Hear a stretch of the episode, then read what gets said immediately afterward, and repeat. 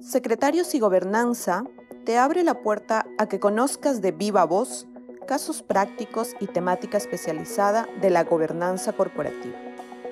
Conversamos con nuestro network ASCLA, directores, secretarios corporativos y funcionarios de la gobernanza, quienes comparten su visión para generar una cultura de buen gobierno. Esto es Secretarios y Gobernanza, el podcast de ASCLA. Bienvenidos a un nuevo episodio de Secretarios y Gobernanza de este 2022.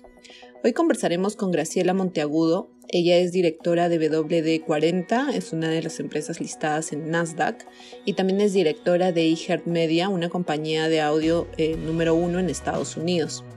Es también exdirectora de ACO Brands y expresidente y CEO de Lala As Inc., y a nuestro criterio es uno de los referentes para conversar sobre este tema, que son las responsabilidades de ser director o directora dentro de las organizaciones.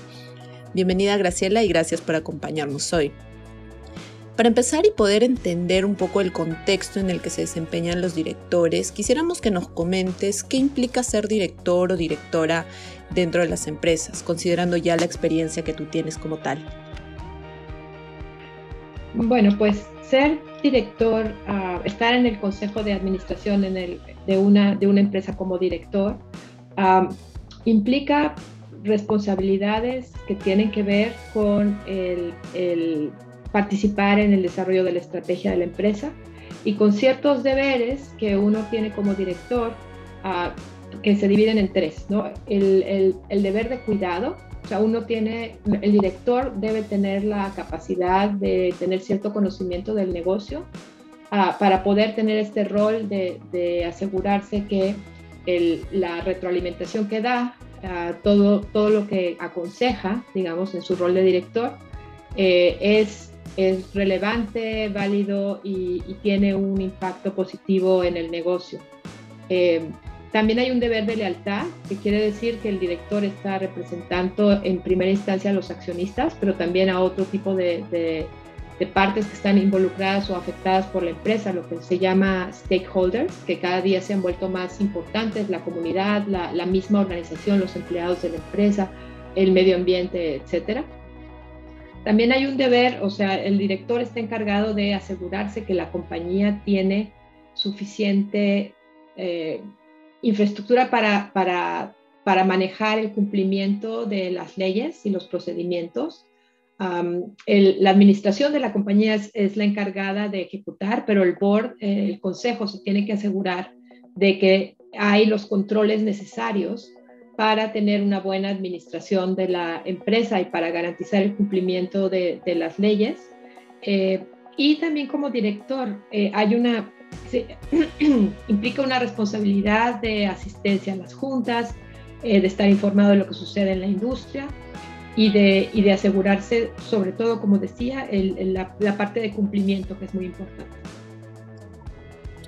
importante este deber fiduciario que, nos estás comentando y que deben de cumplir todos los directores y directoras de las organizaciones, más aún en estos contextos extraordinarios que estamos atravesando, ¿no? como es el caso de la COVID-19, el cambio climático y bueno, otros tantos temas nuevos que están apareciendo. Es a raíz de eso que se escucha cada vez más que la función del director o de la directora hoy en día es más demandante y compleja ¿Por qué consideras que esto es así y qué ha cambiado en los últimos años? Creo que, se ha vuelto más complejo, porque el mundo se ha vuelto más complejo, porque el mundo está cambiando con mayor rapidez y porque también hay eh, riesgos que están apareciendo con, mayor rapidez de lo que hacía, de lo que se hacía antes. No hemos tenido claramente eh, pues, dos, dos, cambios muy grandes, que, eh, entre otros, pero el cambio hacia lo digital ese es un, cambio tecnológico que ha hecho que eh, las empresas tengan que adoptar tecnologías eh, y que hace que algunas ganen en, esa adopción de las tecnologías. Para unas empresas esto es una oportunidad, para otras es una amenaza. Ah, en ese sentido, el, director cuando, cuando aporta para, la, para el desarrollo de la estrategia de la empresa, eh, tiene que asegurarse que esos cambios tecnológicos, esas amenazas estén reflejadas en los riesgos eh, que, la, que la estrategia tome en cuenta y en las oportunidades. Otro cambio que hemos visto recientemente, que es un riesgo, fue todo el tema de la pandemia, eh, que esto hacía 100 años que no había una pandemia global eh, y ha tenido muchas implicaciones que han requerido que los consejos se vuelvan muy activos, que estén muy cerca de, la administración de la empresa para ayudarla a, manejar, a maniobrar en estos tiempos que son muy, muy inciertos. Creo que esa es la, principal razón de por qué ahora es, más demandante. Creo que este mismo cambio y esta incertidumbre eh, también ha tenido repercusiones que, se van viendo conforme pasa, que hacen que el director tenga que estar más enterado, por ejemplo, de todos los temas del medio ambiente, lo que es ESG en, en los temas de ambiente, environment, pero también sociales y de gobierno corporativo. Eh, la parte social ha tenido muchos, muchos cambios muy rápidos en, medio de la pandemia, con todo este nuevo enfoque en la diversidad, eh, todo este nuevo enfoque en la responsabilidad de la empresa, no solo para sus accionistas, pero también para todos aquellos que se ven impactados por ella, los stakeholders. Eh, ese es otro de los cambios que han sido muy relevantes. Y todos estos riesgos también hacen que la responsabilidad del director sea, sea mayor. Ah, porque como ya dijimos, el director tiene que entender qué está pasando en el mundo y esto ha sido más complejo el director tiene que eh, cuidar de los intereses de los eh, accionistas y otras partes involucradas. Y también está habiendo muchos cambios en las leyes y regulaciones, por ejemplo, todos los temas de privacidad de los datos, a todos los riesgos de, ciberseguridad que, están pasando actualmente. Entonces, es un, es un medio ambiente muy cambiante con muchos riesgos, la economía, eh, actualmente con las tasas de interés, o sea, eh, todos estos riesgos que tiene la empresa, el director tiene que estar al tanto y tiene que estar eh, dando valor agregado en sus consejos a la empresa para, para el manejo de toda esta incertidumbre y todos estos riesgos. Me quedo con esta frase que, nos acabas de comentar. El mundo está cambiando y aceleradamente, ¿no? que ha llevado que se creen o nazcan estos nuevos riesgos. ¿no? Creo que todos coincidimos que una pandemia era difícil de preverla, pero aún así este cisne negro apareció y, y hay que tener que actuar y las empresas tienen que actuar. Teniendo en cuenta este contexto el que ya nos has puesto eh, en escena del cambio climático, la aceleración de la digitalización, el activismo de los stakeholders, ¿no? clientes, proveedores, y hay diversos gremios que también están actuando ahora con mucha más fuerza. ¿Qué le corresponde hacer a una directora o un director para mantenerse a tono en el cumplimiento de sus responsabilidades? Creo que, eh, tener un proceso de educación continua, de estar siempre al día, en, lo que está pasando es muy importante. O sea, creo que los directores eh, tenemos que estar eh, muy al tanto de, lo que pasa en el mundo, ¿no? muy al tanto de, lo que pasa en el mundo, de lo que pasa en la economía, siempre con la mirada a ver cómo eso puede tener un impacto en la empresa de la cual somos ah, directores. Eh, creo que, tenemos que seguir muy en contacto con, con revistas, asociaciones, o sea, formas de entender eh, la, evolución de, lo que la sociedad espera de las empresas y de los directores. Esa es otra área importante. Creo que las expectativas de involucramiento de la empresa en, temas sociales han, incrementado. la parte de la diversidad es un, gran ejemplo, donde ahora se espera que las empresas tomen acciones muy, muy activas para mejorar la, diversidad, para asegurarse que haya equidad en el pago de sus empleados, independientemente de, género, de, raza, etc. Ah, para la responsabilidad ambiental, que también, y todo esto cambia, ¿no? Cambia, cambia, la ciencia está cambiando, hay muchos puntos de vista. Entonces el director tiene que estar eh, asegurándose que está al día en todo eso. Hay, también uh, cambios en el gobierno corporativo, una vez más, en, las expectativas, ¿no? Por ejemplo, los comités de, de, auditoría tienen ahora, ahora un rol mucho más activo en el riesgo de la ciberseguridad y se espera que en el consejo haya directores que sepan de ese tema. Ah, no tienen necesariamente que ser expertos en su, formación profesional, pero sí tienen que tener una capacitación que les permita entender los riesgos y poder eh, dar, eh, asegurarse que la manera en que se, se, se, monitorea y se controla ese riesgo es adecuada. Ah, el comité de compensación, por ejemplo, se ha, se ha expandido un poco su rol para esperar que se involucre en el capital humano de la empresa, ahora que estamos también otro cambio, eh, resultado de la pandemia, la, la, guerra por el talento que está pasando en estos días, el, el, comité de compensación, muchos han ampliado hasta su nombre para incluir capital humano, ah, porque se espera que ese comité esté también al tanto de qué está pasando en, en la cultura, en la organización, etcétera, etcétera, de una manera mucho más activa de lo que era antes. Eh, creo que, el, comité de nominación y gobierno corporativo ahora también se, muchos han cambiado su nombre para incluir la responsabilidad de la ah, sustentabilidad, ah, que incluye el, el, estar más activo, el consejo en términos de eh, monitorear cómo la empresa está activamente mejorando eh, su, su impacto al medio ambiente, cómo está mejorando su impacto en la sociedad, eh, y cómo está mejorando su impacto en todas las prácticas de gobierno corporativo para ser mucho más eh, profesional y mucho más eh, minimizar los, los riesgos. Entonces, es un poco ligado a la pregunta que me hacías antes. El, el cambio es tal ah, y tan rápido, no creo que la pandemia ha acelerado los cambios de una manera increíble. y esto demanda que los directores pasemos más tiempo aprendiendo, aprendiendo y estando poniéndonos al día y, y existen todo tipo de, de de formas de hacerlo. Creo que también las asociaciones son un buen recurso. Ah, cuando uno está en una asociación de directores, esa misma asociación está buscando, como hace la, red de ASCA, cuáles son los temas eh, que es importante comunicar para todos sus asociados para hacerlos mejores en su, en su rol profesional como, como directores muy cierto lo que nos estás comentando, ¿no? Eh, como alguna vez algún director en uno de los eventos que hicimos en ASCLA mencionó, el director debe levantar la cabeza y ver el bosque completo para poder actuar y tomar decisiones. Y para ello, pues el secretario corporativo o el secretario del directorio es un aliado clave y es por ello que nosotros trabajamos de la mano con, con esta persona o con este órgano o grupo de personas, ¿no? para mantenerlo tanto en contacto con organizaciones como la nuestra, que tú bien comentaste, y actualizarlos constantemente sobre los distintos temas que, que están surgiendo y sobre los distintos cambios que, que están viniendo en, en, el mundo actualmente. ¿no?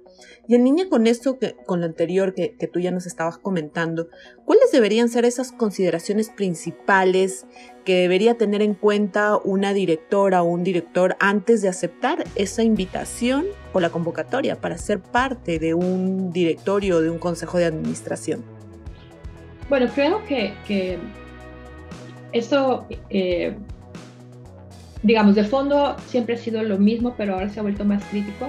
Y esto es el, entender, eh, primero que nada, qué tanto la empresa que me está invitando a ser director tiene una reputación de, cumplir con sus obligaciones legales. Eh, creo que esa es una parte básica, hacer una, buena investigación previa de si ha tenido algún tipo de problema legal, si ha habido los otros directores que se han ido eh, sin dar una gran explicación, eh, creo que esa es la, primera cosa. Dado la expectativa de la responsabilidad que tiene un director en el cumplimiento de, las leyes y las regulaciones eh, por parte de la empresa, eh, y dado que los directores no estamos metidos en la operación diaria, entonces necesitamos saber que tenemos un, un equipo directivo ético que cumple.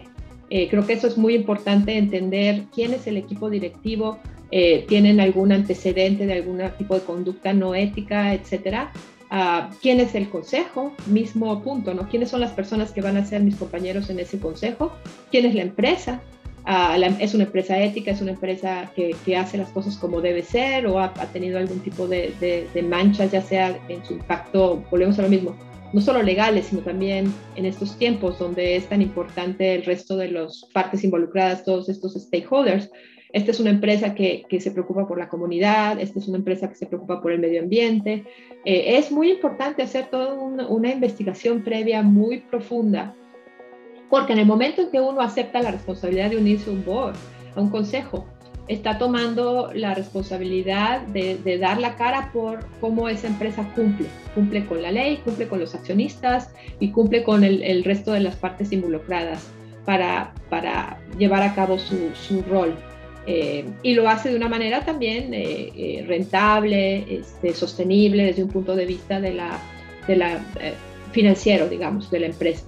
Entonces, eso es, es, es, importantísimo. Creo que también es importante ver si hay un buen, un, una buena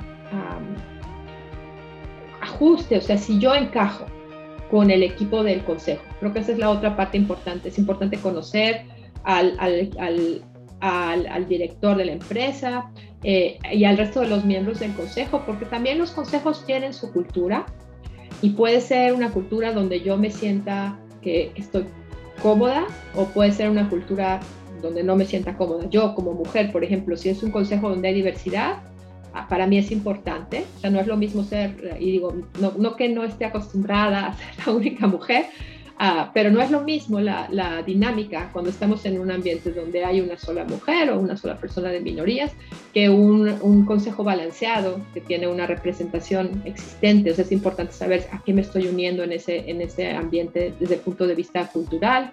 Es importante entender también eh, cómo toma las decisiones el consejo, si los integrantes de ese consejo se llevan bien o si estamos entrando en un consejo donde la gente tiene muchas eh, diferencias y es un ambiente más confrontacional, ah, o entre los miembros del consejo o con, con, la administración de la empresa. Creo que esa es otra, otra área muy importante de investigar. Y luego también ver qué tanto yo como director, eh, con mi experiencia, mis antecedentes, cuánto puedo aportar a esta empresa.